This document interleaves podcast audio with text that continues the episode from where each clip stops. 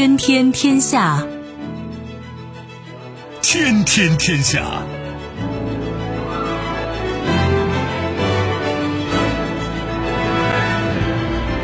历史穿行者，新闻摆渡人。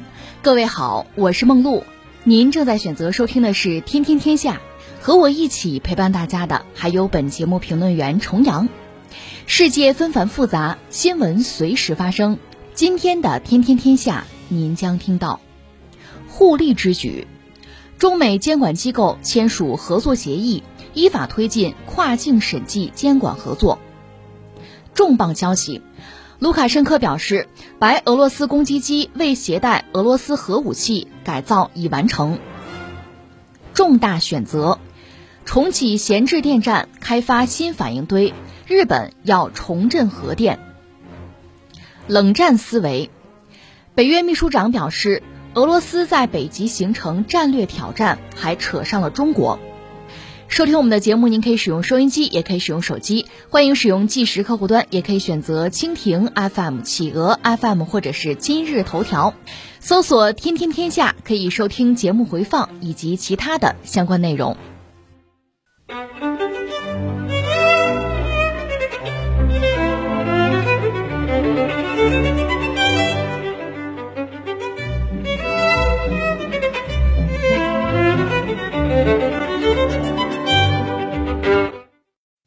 国证券监督管理委员会、中华人民共和国财政部在八月二十六号与美国公众公司会计监督委员会签署审计监管合作协议，将于近期启动相关合作。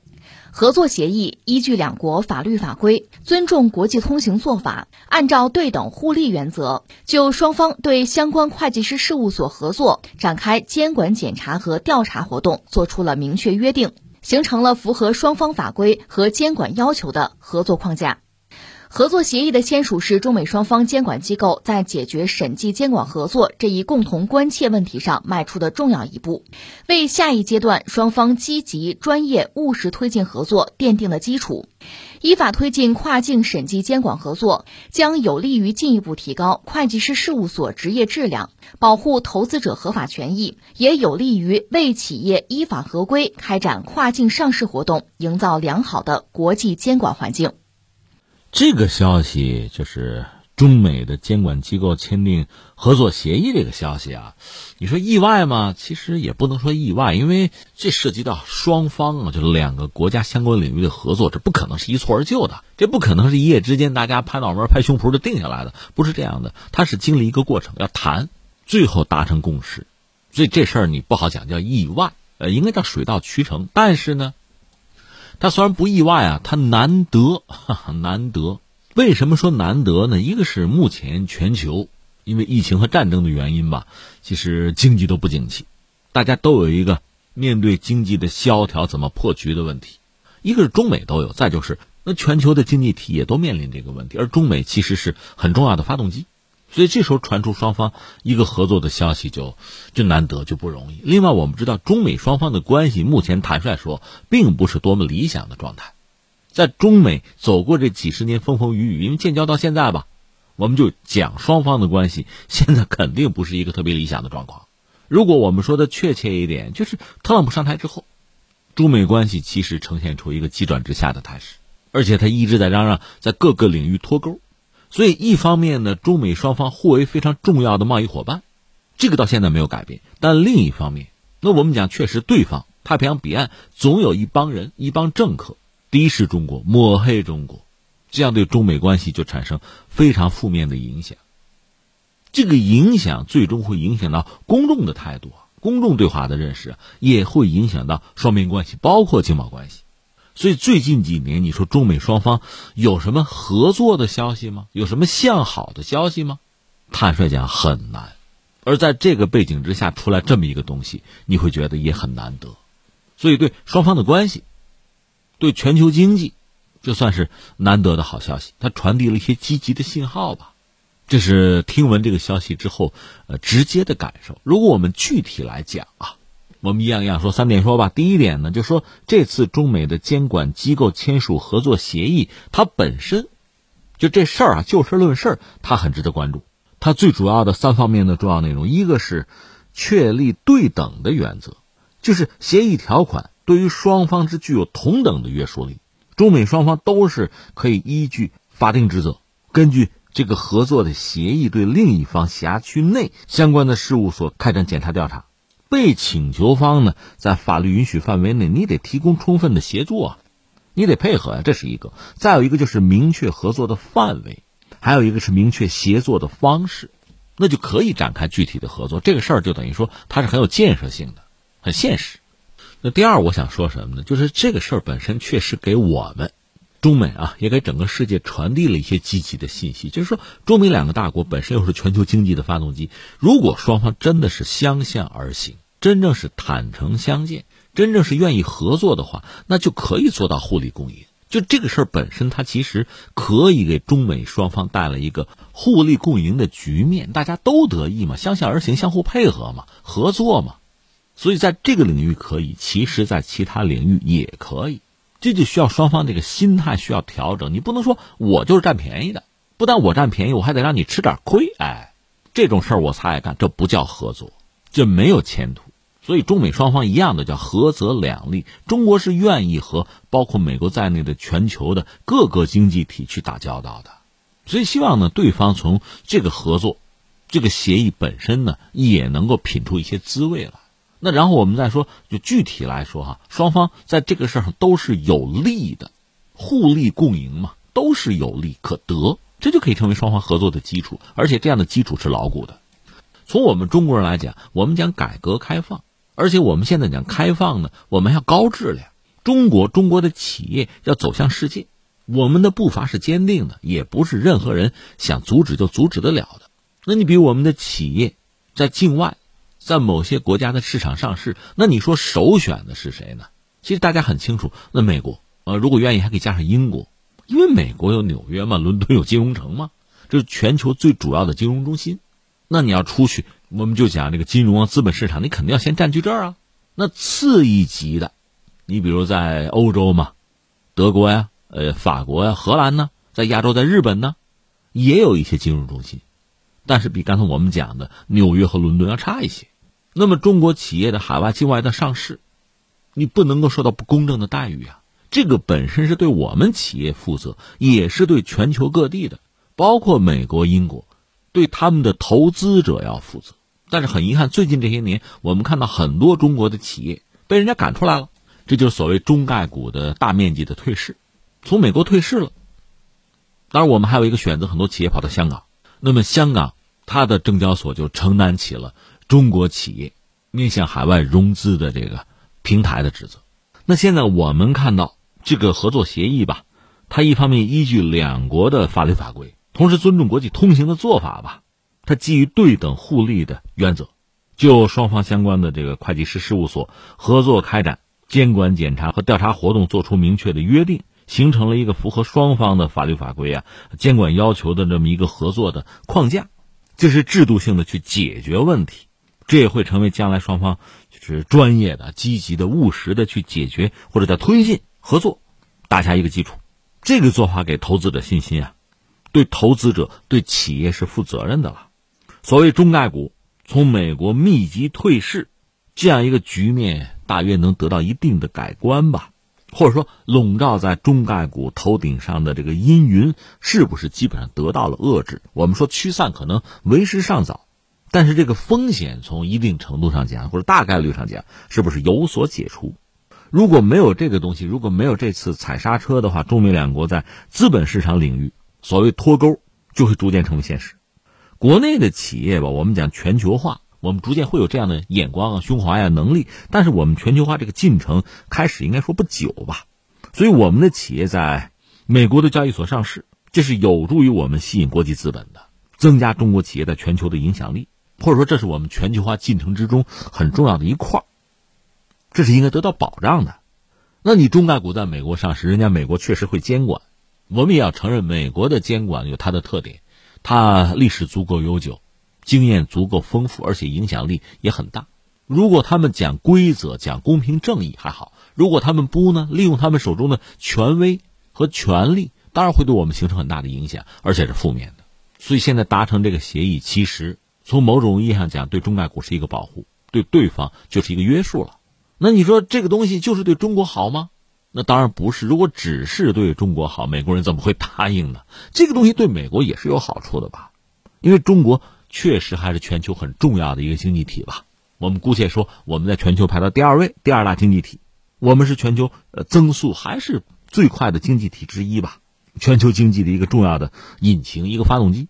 如果大量的优质的中国企业从美国退市了，那么美国资本市场也等于受到影响和伤害吧？美国的资本市场对全球的资金的吸引力等于也在下降。那你本来能从中国企业赚到的钱，你也赚不到了，那就是你的利益受损呗。实际上，现在一些优质的中概股已经回归了到香港啊，港股啊，港股已经在承载中国自己的优质企业吸引全球资本目光的这个任务，成为这么一个平台。这个美国人就是美股，恐怕也是别有一番滋味在心头啊。所以你看，我们做了一个大致的分析呢，这个事儿对双方都是有好处的，更规范嘛，而且合作是一个框架，大家处理相关的事物呢，哎，可以依照大家达成的这个共识来，这个规则很重要。那第三，咱们再深挖一步，这方面要能达成共识，必然是双方相互尊重的一个结果。我们就说美国，我们讲它资本市场、证券市场这东西搞得比较早，它经验比较丰富吧？那意味着什么呢？他吃的亏也多，摔的跟头，交的学费也多嘛。所以他在这方面是很关注、很重视、很认真。他有相关的法律法规的。你比如说，二十年前，美国司法部就起诉当时在全球排名第一的会计师事务所，叫安达信，说他什么呢？妨碍司法公正，那是全球很瞩目的一场官司啊！这是美国历史上最大的一个叫财务舞弊案。这个事儿就在全美引发一系列提高上市公司的财务报告准确性的立法。最有名的叫塞班斯奥克斯利法案，那是二零零二年，就说对破坏、更改或者伪造财务记录要实施严厉的处理。而且这个法案禁止审计公司在审计过程之中同时为这个客户开展咨询业务。那么，美国所有上市公司，它的审计资料需要经过或者叫接受吧，呃，这个专业的部门叫美国上市公司会计监督委员会，经过他的检查。那问题就来了，他这个监督委员会和比如说中国证监会，咱啥关系啊？对吧？这里面就有权力或者权威方面的博弈，有斗争，有分歧。现在能查到资料，最早是在二零一二年。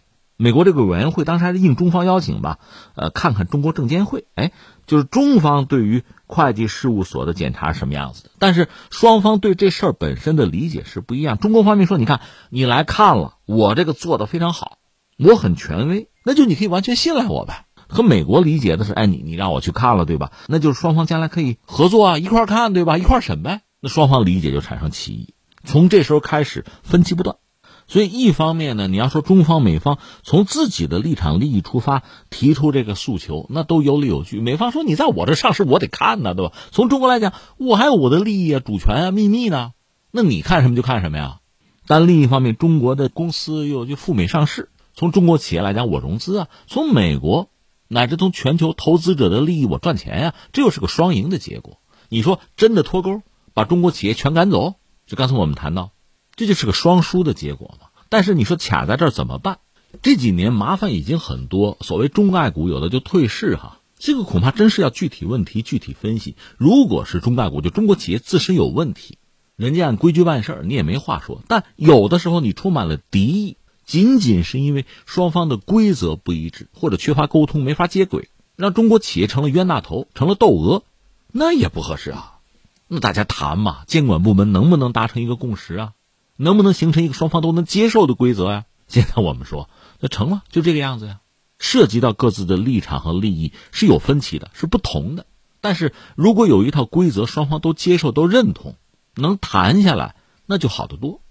所以这事儿本身其实是挺标志性的一个事件，也可以就如果双方都有诚意的话，是可以形成一个模板，形成一套新的认知、新的共识。但是你指望说有这么一个东西。就能解决中美之间一系列问题，哪怕只是在金融啊，就资本领域的一些问题，由此一天云彩就散了，这恐怕也很难。所谓冰冻三尺，非一日之寒嘛。但这毕竟是一个呃不错的开始，是一个开端。如果沿着这条路往前走，我们说了吗？互利共赢啊，对大家都有好处。那你说你要不呢？不在很多领域就斗争呗，就准备着付出代价、掏成本呗。所以何去何从？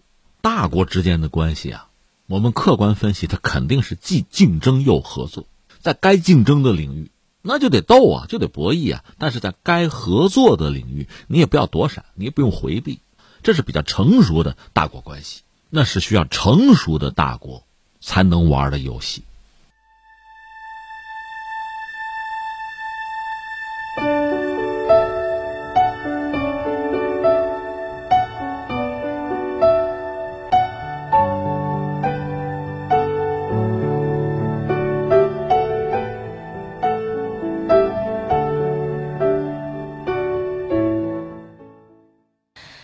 俄罗斯总统卢卡申科二十六号表示，白俄罗斯的苏式攻击机已经进行了改装升级，现在可以携带核武器。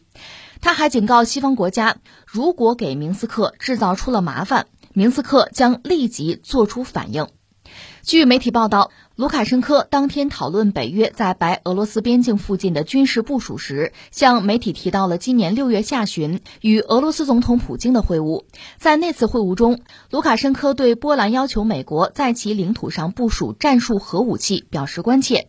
当时，卢卡申科向普京提出要求，表示北约战机正在白俄罗斯边境进行携带核武器的飞行训练，希望俄罗斯能帮助改装白俄罗斯的战机，让其能携带核武器，以此做出对等的回应。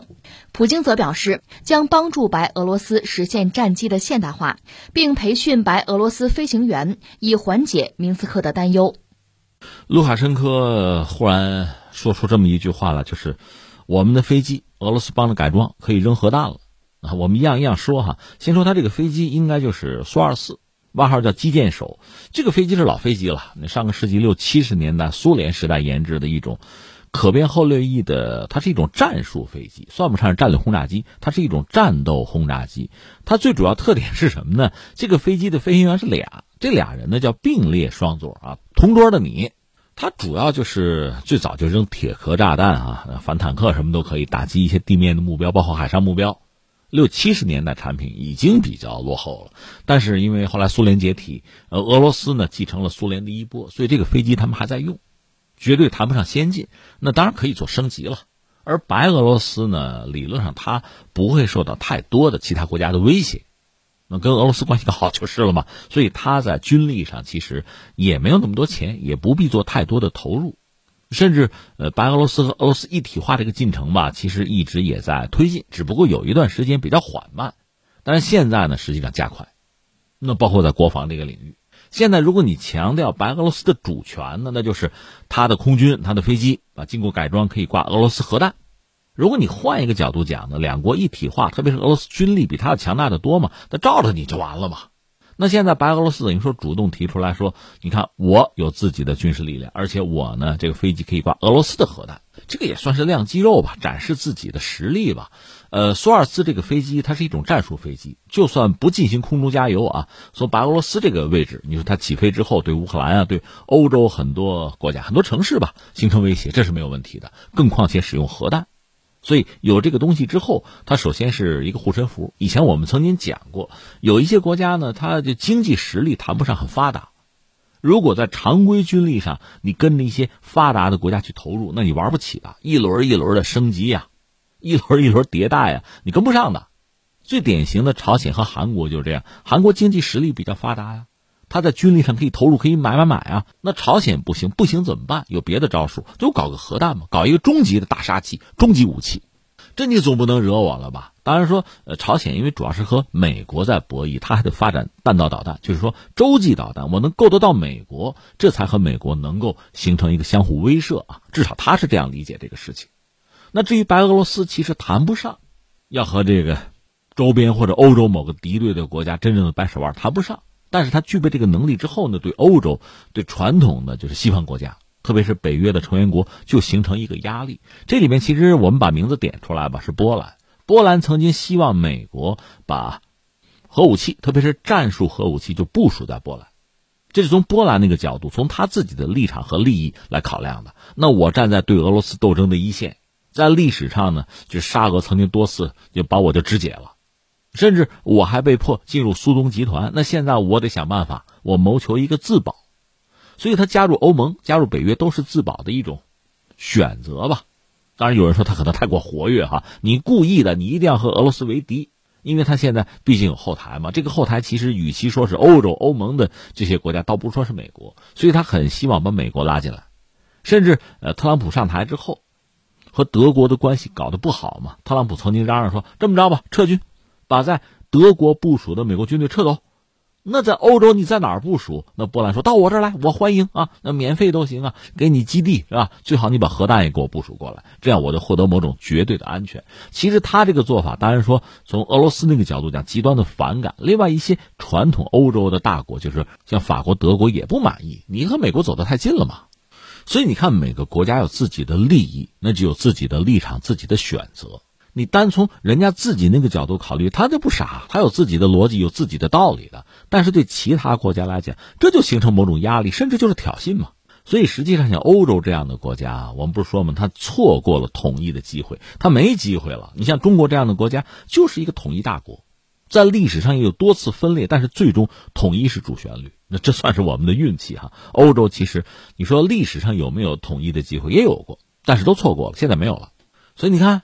最好的办法是有一个欧洲啊整体的一个安全框架，就你别招事儿啊，你自保就好了。可是很多欧洲国家加入北约，北约又是一个扩张性的东西，一直在东扩嘛，这跟俄罗斯对撞嘛，所以在这个时候，一些小国的命运就等于说被被拴在大国的战车上，就没有办法自己决定自己的命运，这是一个很悲惨的事情吧。所以你看，波兰就说：“哎，核武器，美国的战术的部署过来，那对周边几个国家能够形成威慑就可以了。”那从俄罗斯、从白俄罗斯这个角度，当然不爽了。但如果两个国家就完全的一体化，成为一个国家，只发出一个声音吧，其实倒不如两个国家各自有各自的声音，这样更具声势。那白俄罗斯现在实际上和俄罗斯靠得很近，但是呢，我是独立的，我依然是一个主权独立国家，但是我的空军可以挂在俄罗斯核武器，我这种威慑的效果，我的肌肉核肌肉。那也是相当可观的，他就表达这么一个意思，也算是对，呃，其实主要是对北约啊，对周边一些国家就不对付嘛，一种回应，比较硬气哈。那我们再多说一句，其实卢卡申科就是白俄罗斯和俄罗斯的关系啊，也不是像现在就这么铁。在历史上讲，就是分家单过之后吧，曾经有一个一体化的想法，但是推动起来并不容易，因为俄罗斯大，白俄罗斯小。卢卡申科呢也有自己的考量和主张。另外，既然分家单过，白俄罗斯人家是一个国家，人家有自己的就主权国家呀、民族独立的意识。一大一小合并，那这不你吞了我了吗？对吧？所以人家更愿意独立，走自己的道路。那么从西方这个角度讲呢，如果真正很好的认清这一点，其实没有必要把白俄罗斯、俄罗斯推的那么近。但是西方人不这么搞吗？蛮干吗？特别是在白俄罗斯大选的时候，卢卡申科。他连任总统嘛，西方普遍不承认，甚至趁机对白俄罗斯进行打压，等于活活的把白俄罗斯推到俄罗斯怀抱里去了。那双方的一体化进程加速，其实这种做法翻回来对西方难道是什么好事吗？按说我们应该是分化瓦解对手，而不是相反。那西方不这么做。当然，我们现在看到卢卡申科本人呢，还是在强调自己的独立性。比如前两天乌克兰独立日的时候，卢卡申科还专门国庆节嘛，给人有一个祝贺，给乌克兰方面哈有这么一个表态，也彰显自己作为主权独立国家的元首吧，有自己的判断，那有自己的立场，和俄罗斯还不是完全的协调一致。但是总的来说，这两个国家凑到一起，已经是一个大的趋势。这种趋势确实也显示着，在俄乌战争爆发吧，它确实成一个分水岭。那么，全球政治啊、经济啊诸多领域的格局在发生剧烈的变化。传统的全球化遇阻啊，现在这个区域的地缘政治格局之中的博弈，那在加剧。俄罗斯必须重新构建自己的势力范围也好，朋友圈也好，他在做这个事情。而白俄罗斯是他应该说最核心的一个朋友了。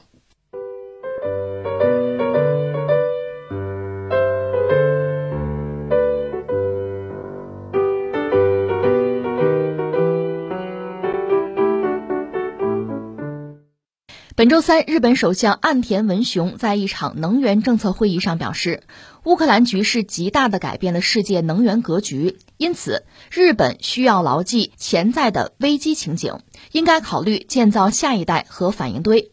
同时，政府也将讨论重启更多核电站，以及在安全情况下延长反应堆的使用寿命。他指示手下官员在今年年底之前要拿出一套具体的框架和措施。有媒体指出，日本正在进行核能战略的新阶段。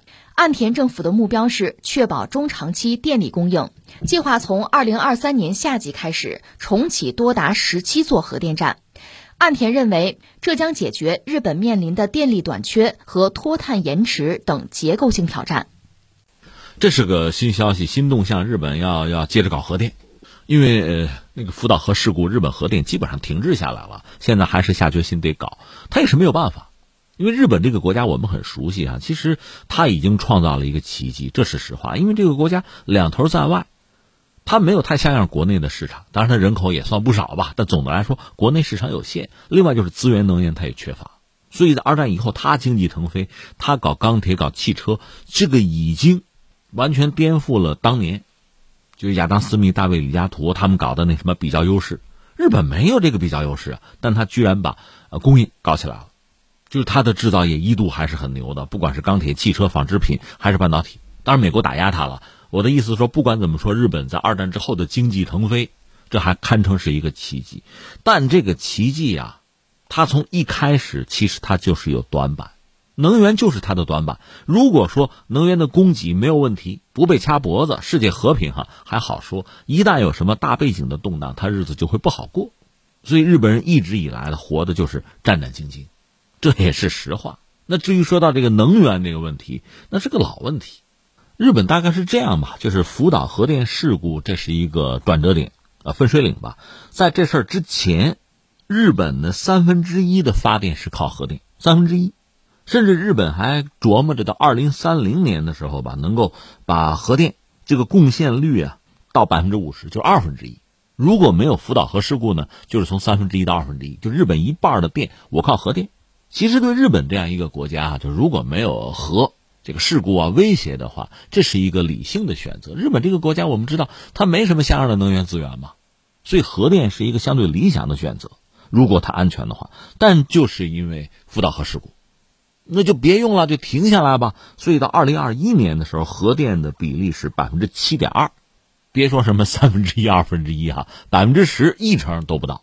这样大量的核电站等于就闲置了嘛，核电就停下来了嘛。那就靠什么？靠天然气。它现在是全球最大的天然气进口国之一。当然，日本这个天然气主要靠谁？靠澳大利亚、俄罗斯、美国，靠这三家。呃，去年吧，澳大利亚贡献日本百分之三十六的液化天然气。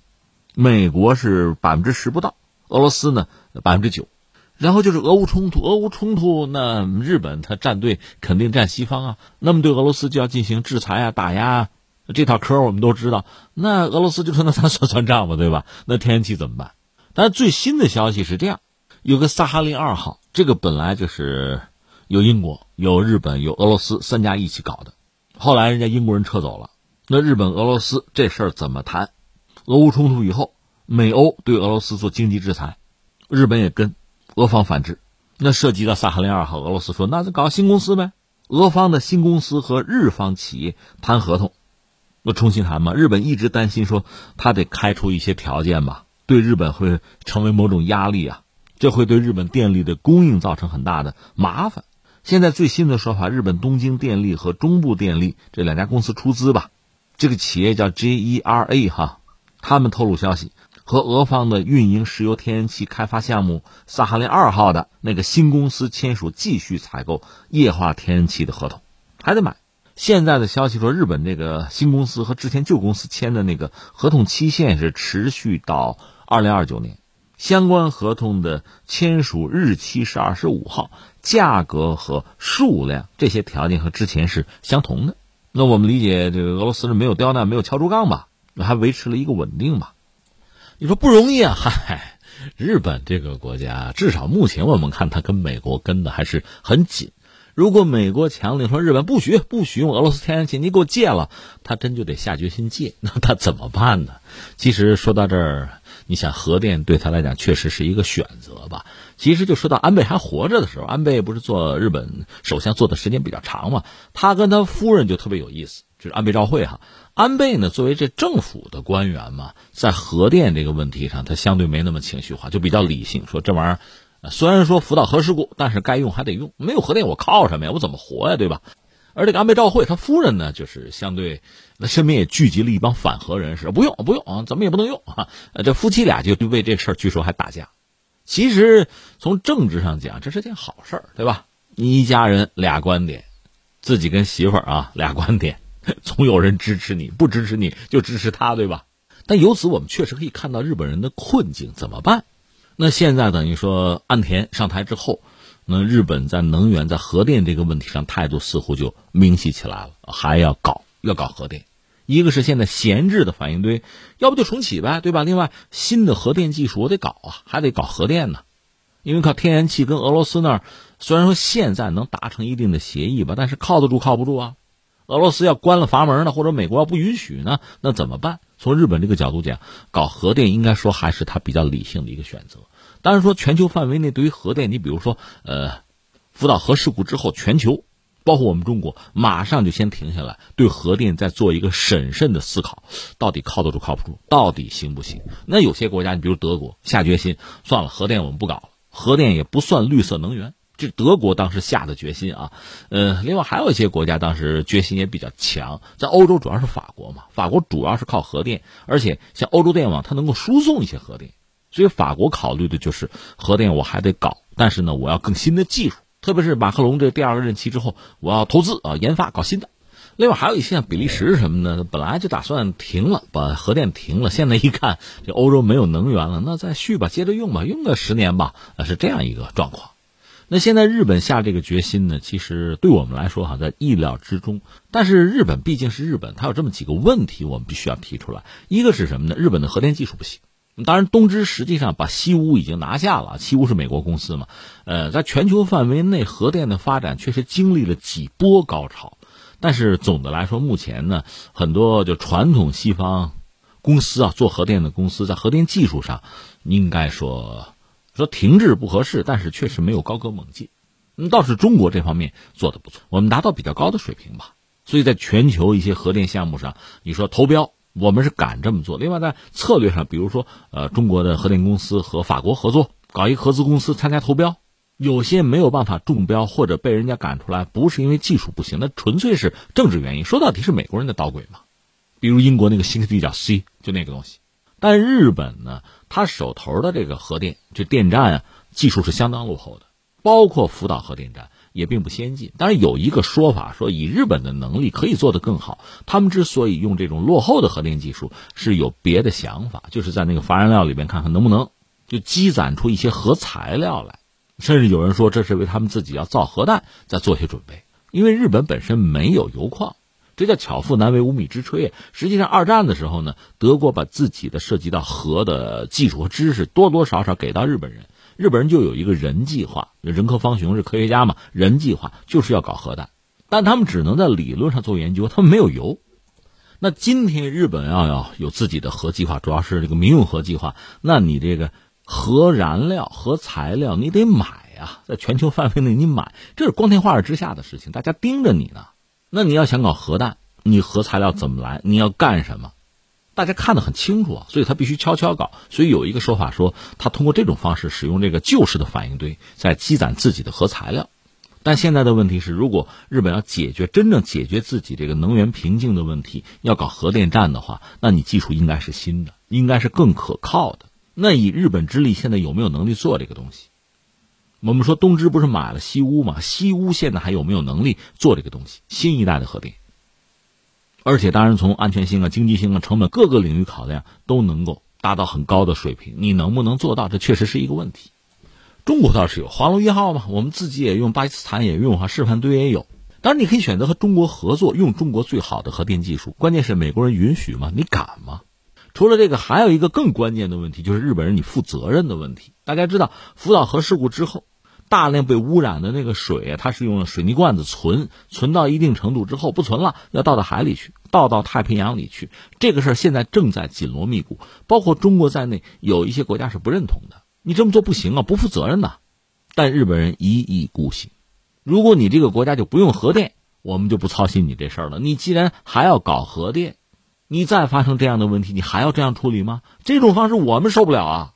所以你看，日本本身是一个岛国，它又是在这个火山地震带上，就是你要搞核电，必然会有这方面的挑战和考验。你能不能很好的通过？至少福岛就没有通过呀。而且一旦发生了问题之后，福岛是东电来处理吗？你没有这个能力处理，处理的拖泥带水，到最终又不负责任。这你这个态度，确实让我们对日本人搞核电没法放心。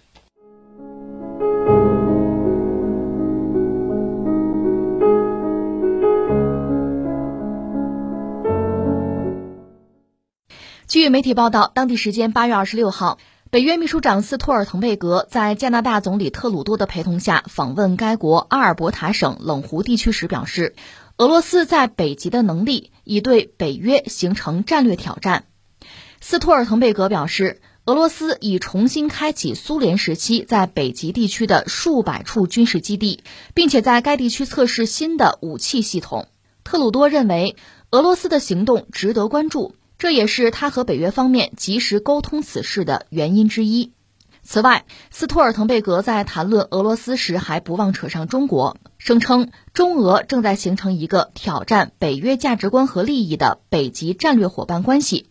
俄罗斯联邦委员会议会上院副主席科萨切夫则认为，北极地区根本就不是所谓北约价值观和利益的区域。这个新闻，老实说，看的我吧。挺反胃的，挺恶心的。就是北约的秘书长斯托尔滕贝格说，俄罗斯在北极形成了就对北约的战略挑战，哈，还扯上中国，把中国、俄罗斯放在一块儿，什么威胁到北约的价值观，我就觉得这个人脑子有问题哈，需要受教育。为什么这么说呢？我们一样一样说。第一个呢，我们就就先说两句历史啊。有时候你跟这帮人谈历史吧，真觉得这是确实是对牛弹琴哈，那不是牛蠢成了咱蠢了。但是你还得跟他讲，俄罗斯也好，北约或者西方也好，我倒不想站在他们立场上。但历史就是历史，你按照时间轴来啊，我们就说北极，北极算是谁的呢？你要论起来，恐怕是阿斯基摩人吧，因纽特人吧。你要真论起来，带有点原住民的这个色彩，这个意义是人家吧？你说我现代文明，我就得抢，我就得占，这是你无耻好吗？那好，我们把阿斯基摩人放在一边那俄罗斯我们也得说呀。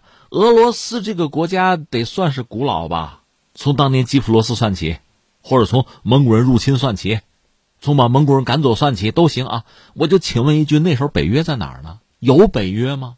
北约是二十世纪冷战之后的产物了吧？所以，就我们作为一个围观群众、旁观者，我们说，如果俄罗斯和北约摆在一块儿，人家俄罗斯在前，你北约在后，好吗？你是后钻出来的。那是他威胁你，是你威胁人家呀？是他挑战了你，你挑战他，他在你前面好吗？当然，我们知道俄罗斯当年他在扩张嘛，一路向北。那时候俄罗斯其实也很原始了，就像西方向欧洲卖点毛皮什么的，这就一直往北走嘛。打个海豹，弄个北极熊什么的，干这个吗？包括那个白令，那白令海峡不是拿他的名字命名的？那是为彼得大帝服务的人呢。但是你也知道，后来阿拉斯加。那是俄罗斯的，俄罗斯把阿拉斯加卖给到美国人手里，一个是他穷啊，第二个呢，跟英国不对付吗？就算计着跟英国一打仗，英国把阿拉斯加占了，那麻烦大了。那卖给美国人呢，能赚点钱，而且毕竟美国人不是英国人，美国人拿到阿拉斯加，英国人就不会再占，这对俄罗斯本土也算是一个安全吧。他是这样一些考量，美国拿到阿拉斯加，美国倒成了一个北极国家了。当然，加拿大说起加拿大，那跟美国一样，原来都是英国的殖民地，甚至美国人还在做加拿大人的工作。你也造反啊，你也起义啊，是吧？脱离英国人统治啊，人加拿大对女王忠心耿耿，我不啊。所以到最后，就所谓第二次独立战争，一八一二年的时候吧，实际上是英国人和加拿大人把美国打得满地找牙，首都也占了，那白宫也烧了。今天我们说白宫，那就是当年烧黑了，刷白色吗？这我们把俄罗斯、加拿大还是美国这几个国家的这个恩怨，你从时间轴上你排一下，那你今天斯托尔滕贝格大也不惨啊，我们遭到了俄罗斯的挑战啊，俄罗斯对我们北约形成了威胁，他早就在那儿好吗？当然，我们得说好多地方他也是抢的，这是实话。但是你比他出现的还晚，苏联是上个世纪二十年代诞生的，那你北约从娘肚子里钻出来，那都二战结束了好吗？这时我们说了一件事，再说件事。刚才讲到二战嘛，二战的时候，恰恰苏联和谁呢？和英美是盟友，和加拿大这都是盟友啊。那么在北极专门有北极航线，就是美英呢是通过这个航线，就是船运啊，大量的商船队带护航的，通过这种方式向苏联提供了一些战略物资和军火，对吧？比如航空用的那个铝，比如谢尔曼坦克、P 三九战斗机，外号叫飞蛇，大量的提供给苏联，还有大量的卡车啊。什么装甲车呀、油品啊等等等等，打败法西斯吗？大家是盟友啊，甚至在北极航线上还有很多可歌可泣的事情。你想，北极航线那船真沉了，水手掉到海里活不过几分钟的，非常惨烈的。这个航线对纳粹形成威胁，纳粹当然想办法要搞掉你嘛。当时是一个是天上有飞机，荣库斯、道尼尔的飞机进行轰炸，水面上。当时纳粹比较著名的那个提尔比斯号战列舰，它是俾斯麦号的姊妹舰，俾斯麦号触顶航就被击沉了，而提尔比斯呢就躲在挪威的峡湾，动不动就就做一个猛虎出山之势。其实他的主炮基本上就没有击沉过盟军的商船，但他在那儿就吓得盟军的这个船队战战兢兢。再就是水下的德国潜艇、游艇，打沉大量的盟军的货船啊。所以当时呢，苏美英三国。虽然各怀心腹事啊，同床异梦，但是在打击法西斯这个问题上，利用北极航线，这还是有大量的交流贸易。美国有租借法案，其实好多东西就是送了，但是苏联好多东西也掏钱。最著名的英国有条爱丁堡号轻巡洋舰，他把一部分货送到苏联，然后把国库里就苏联国库那黄金啊，他那个金砖上啊，就苏联给的，那上面还有沙皇罗曼诺夫王朝那个双头鹰的图案呢。但这条船就被纳粹潜艇击沉了。有这事儿，那双方联系很密切。那时候是盟军，是盟友，携起手来打败法西斯啊！北极航线啊，战功卓著啊，还有很多传奇和故事啊。那现在叫什么叫反目成仇？那由此我们就要追问一句：那请问北约还有价值观呢？北约价值观什么呀？你别跟我说民主自由，在我们看来是什么呀？弱肉强食，丛林法则。你的价值观就是这个。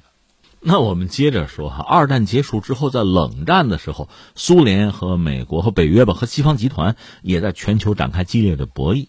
那靠北边主要是在巴伦支海嘛，是有博弈的。那苏联在北极确实也有相当多的军事基地，西方也没闲着。但等到冷战结束，其实苏联解体，俄罗斯国力衰落，他对北极的经营呢，其实进入了一个相对的低谷或者叫停滞期。但是你知道，当时的北约已经包含一部分北欧国家，那对北极应该说是觊觎的，是跃跃欲试的，等待一个时机。这个时机实际上是法国人创造的，就是法国的一些地质学家、一些科学家在对北极就全球气候变暖嘛，对北极的影响，对这个事做调查之后，就认为北极会出现一个局面：全球气候变暖啊，北极的冰川融化，原来啊常年不化的冻土层可能会开化。另外就是说航线。北极航线、东北、西北航线等于会开通，这就意味着就是每年啊，特别是在这个夏季吧，大量的商船可以走这个航线，那就是节约航程啊，节省燃料，时间缩短，就这个东西。那在法国人的这个报告发出之后，最先做出反应的是俄罗斯，他离得近，他对这是高度的敏感嘛，他就制定了自己的北极战略，这是俄罗斯先做出来的。那么相形之下，美国或者加拿大或者说呃北欧国家、北约国家。在这个问题上反应相对是要迟钝的。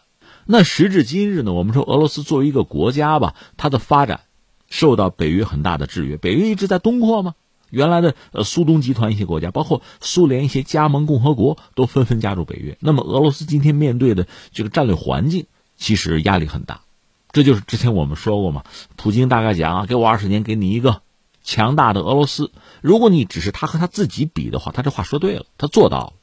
今天的俄罗斯比二十年前应该叫强大，但另一方面，你如果说它的外部环境、战略环境其实比二十年前更凶险、更恶劣，所以俄罗斯不得不重新的考虑自己的就外部战略环境的问题。当然，它经济实力有限，它的手段、它的工具箱也有限，它能够用来解决问题的方式方法自然也有限。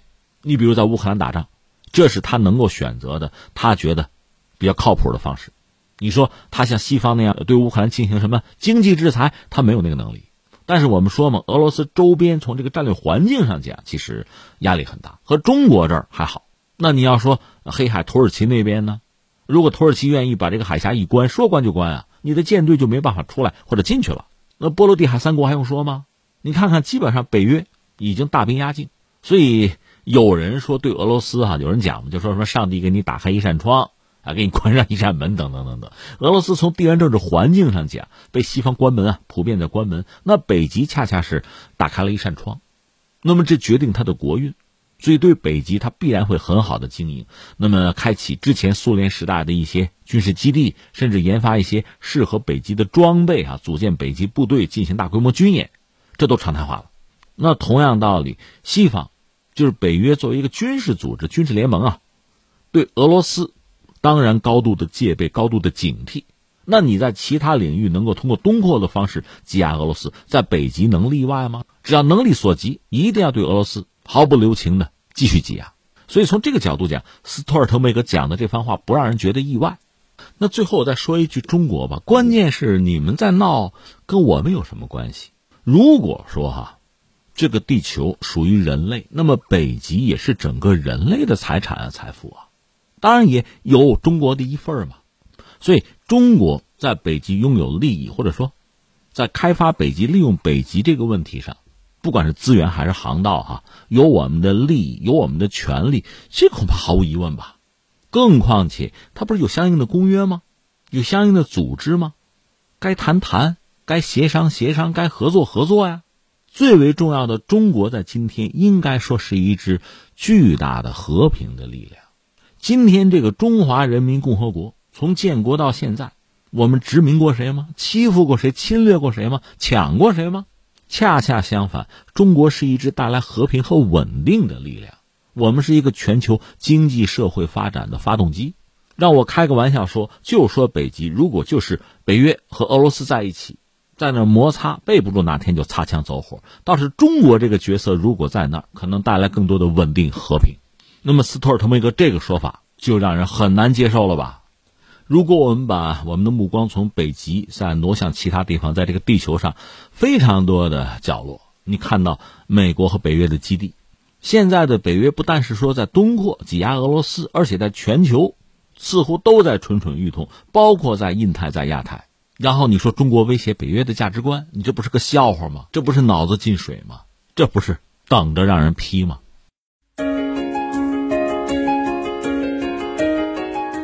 好，以上就是今天天天天下的全部内容。我是梦露，感谢收听，明天再见。